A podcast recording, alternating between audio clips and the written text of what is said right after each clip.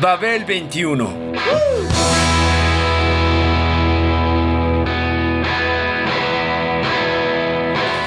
El rock de hoy.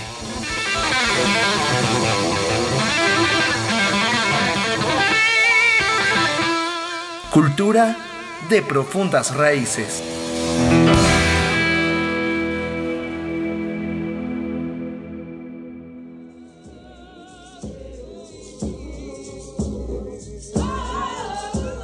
La influencia de la música de los nativoamericanos en el rock y el pop es algo que no ha recibido el reconocimiento cultural que se merece.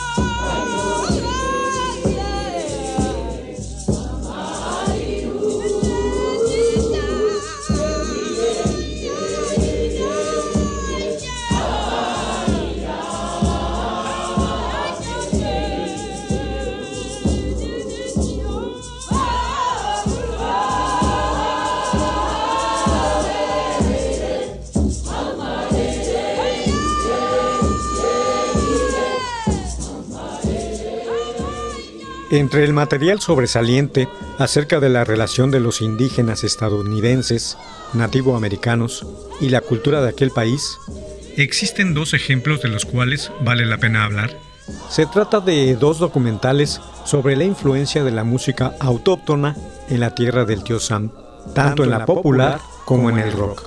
El primero está musicalizado por Robbie Robertson y el segundo es una obra codirigida por Catherine Bainbridge y Alfonso Mayorana.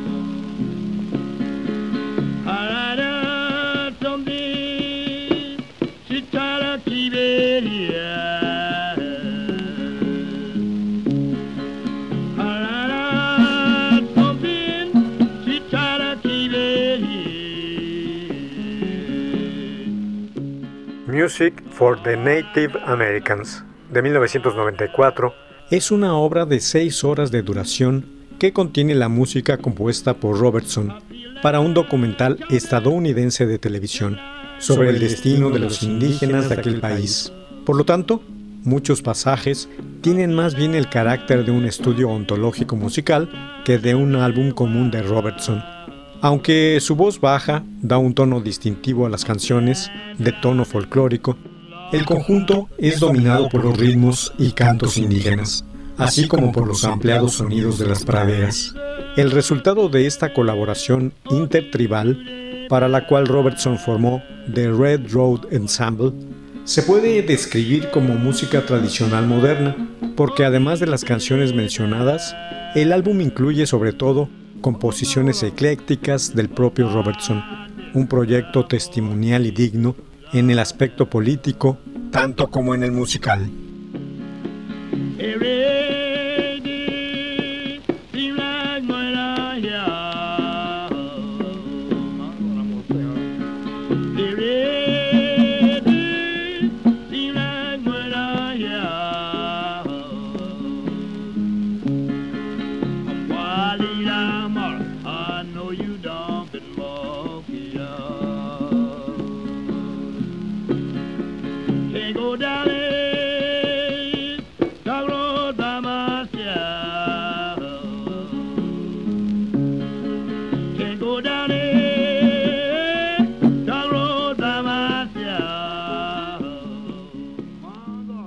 Tuve que cumplir 51 años antes de lograr armarme de valor para intentar este proyecto, indicó Robbie Robertson en su momento.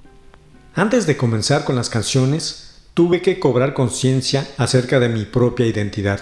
Mi mamá era moicana. Hasta entonces comprendí lo que eso significaba para mí. El viaje analítico sacó a relucir la hasta entonces oculta alma indígena del ex líder de The Band, grupo de culto. Vale la pena escuchar su búsqueda de sí mismo, donde funde elementos indígenas con el blues.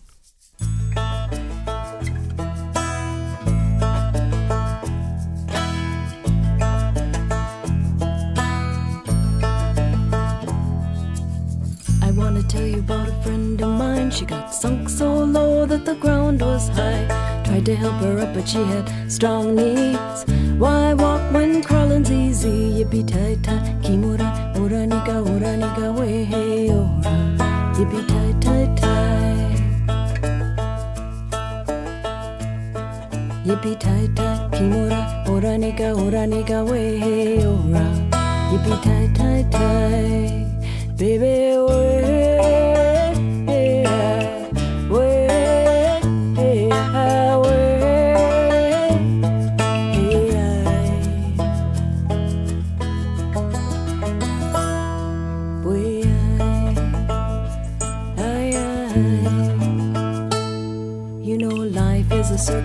Round and round. A path from nowhere to no sight no sound. They say it's a mystery, but to me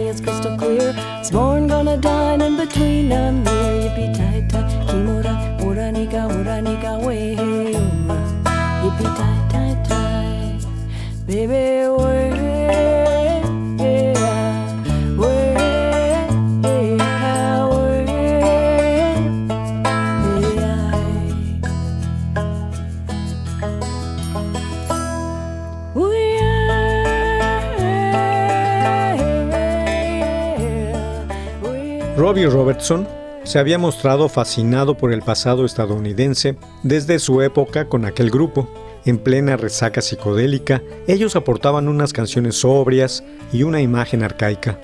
Era música plantada en la tierra, sin la ira o las alucinaciones de aquella época.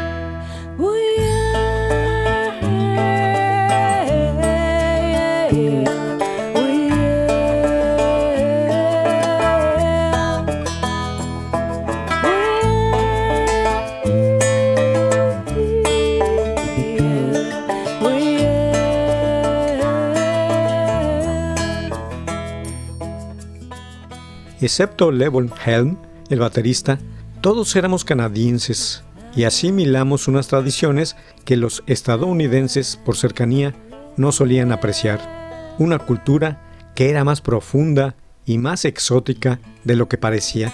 Musicalizábamos migraciones mitológicas. Tardaron años en buscarnos una etiqueta. Ahora dicen que tocábamos americano.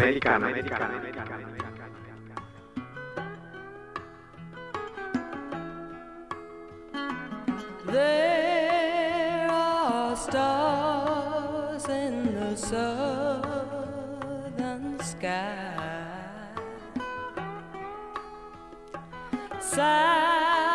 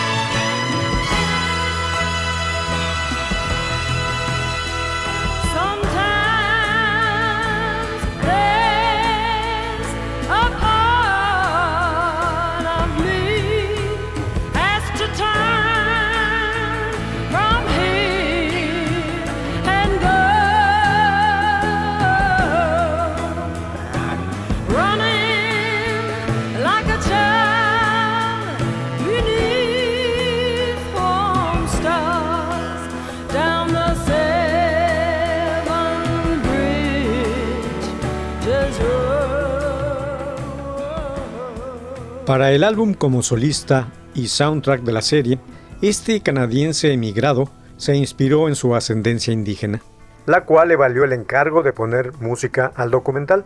Robertson nació en Toronto, Canadá, el 5 de julio de 1943. Fue hijo único de Rosemary Chrysler, mujer de ascendencia Mohawk, que creció en la reservación Six Nations al norte del lago Erie, lugar a donde tras irse a vivir a Toronto, regresaba con Robbie para visitar a su familia. Ahí fue donde él aprendió a tocar la guitarra y a conocer la música local. La banda se armó con vocalistas e instrumentistas de diversas tribus, entre ellos la actualmente casi olvidada cantante de pop Rita Coolidge, Pura Fe, Douglas Spot Eagle, Florent Volant, Claude Mackenzie, y Bonnie Joe Hunt, entre otros convocados.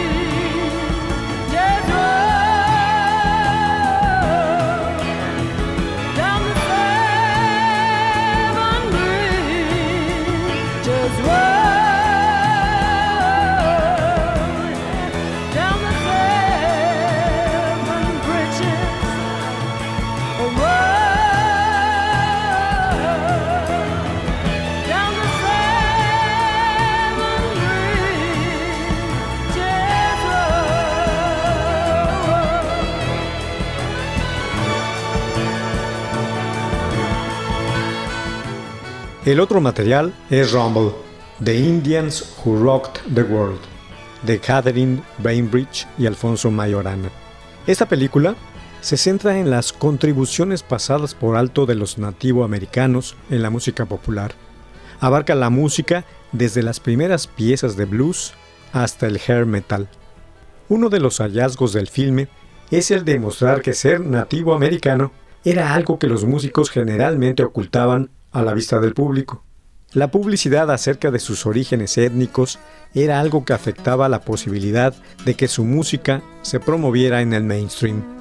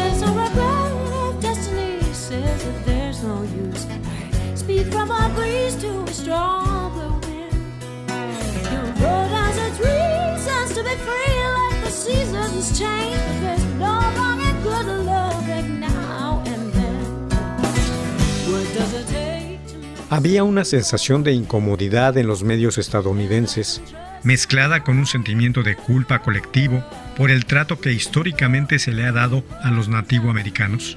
La película detalla el racismo que se dirigió hacia ellos, especialmente en la primera parte del siglo XX, y la forma en que su cultura fue, de hecho, reprimida y casi borrada por completo. Esto se extendió a su música, que se consideraba subversiva.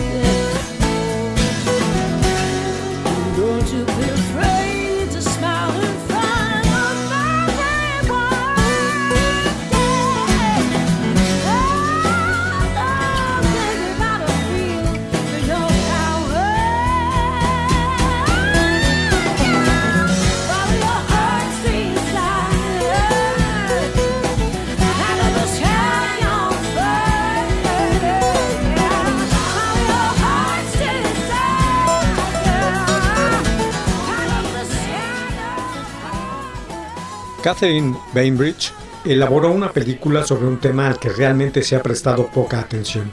La parte sustancial es interesante e incisiva cuando detalla todas aquellas circunstancias. Por ejemplo, las primeras grabaciones de blues de Charlie Patton tienen un sonido nativo americano con la entrega vocal y los ritmos distintivos, un hecho que nunca había sido notado de antemano. Y teniendo en cuenta que fue uno de los actores clave en los primeros días de lo que se convertiría en música popular, hay que decir que la influencia de su cultura en la música moderna tuvo gran significado.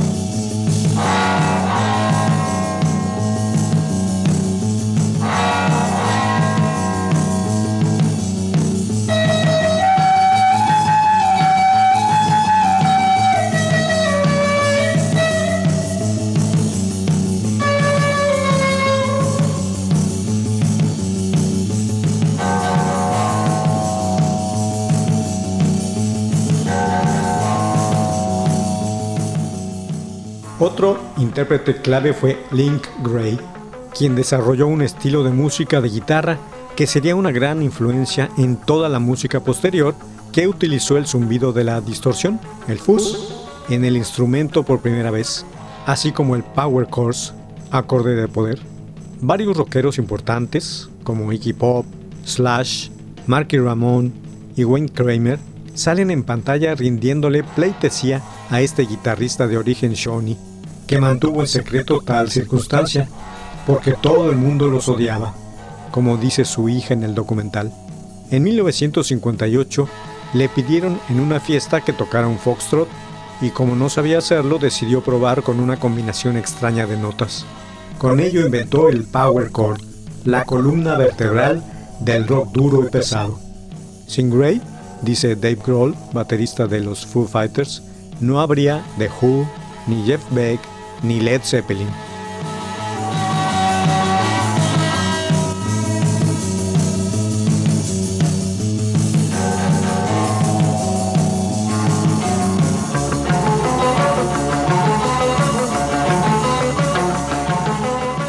A través de la cinta nos enteramos igualmente de las dificultades que experimentó la cantante de folk Buffy Samari con las estaciones de radio presionadas para que no reprodujeran sus canciones, las que se consideraban peligrosamente políticas.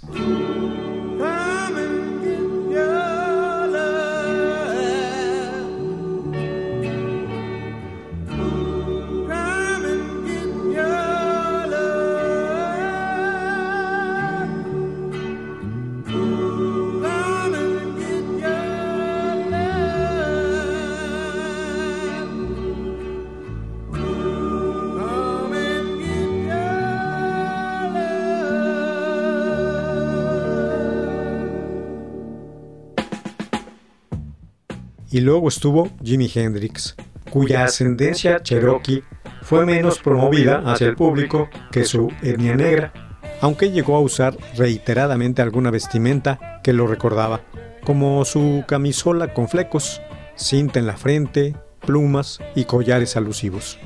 Más tarde, hay una mirada hacia el muy respetado guitarrista Jesse Ed Davis, a Robbie Robertson de The Band, al grupo Redbone y a los heavy metaleros Randy Castillo y Steve Salas, así como al rapero de hip hop Taboo.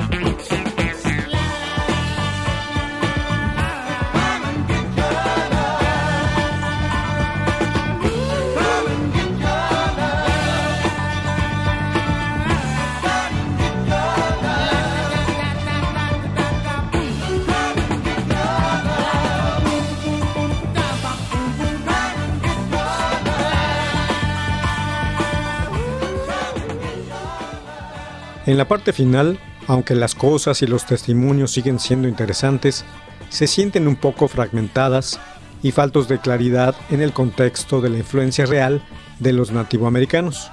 Pero en general, ciertamente, es muy buen documental sobre tal música, con mucho que reflexionar y un enfoque importante sobre algunos músicos surgidos de aquellas raíces, que no han recibido mucha atención a lo largo de los años.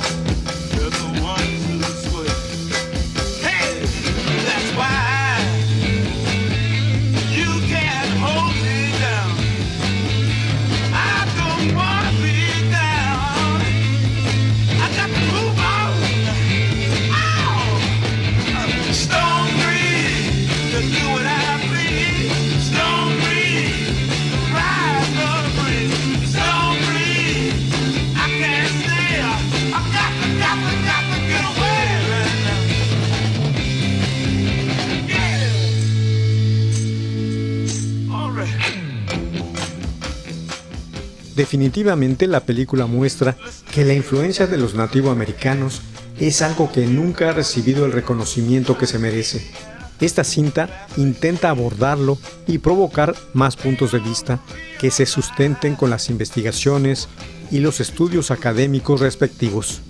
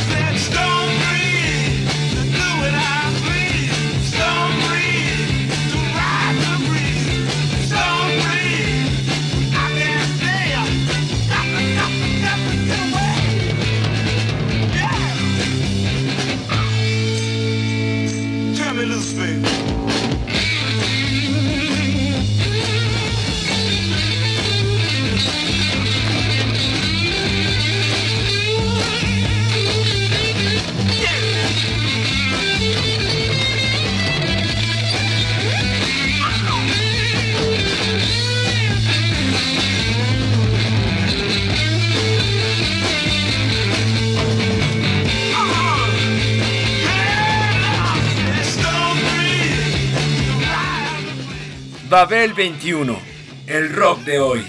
Programa de Sergio Monsalvo. Equipo de producción, Pita Cortés, Hugo Enrique Sánchez y Roberto Hernández.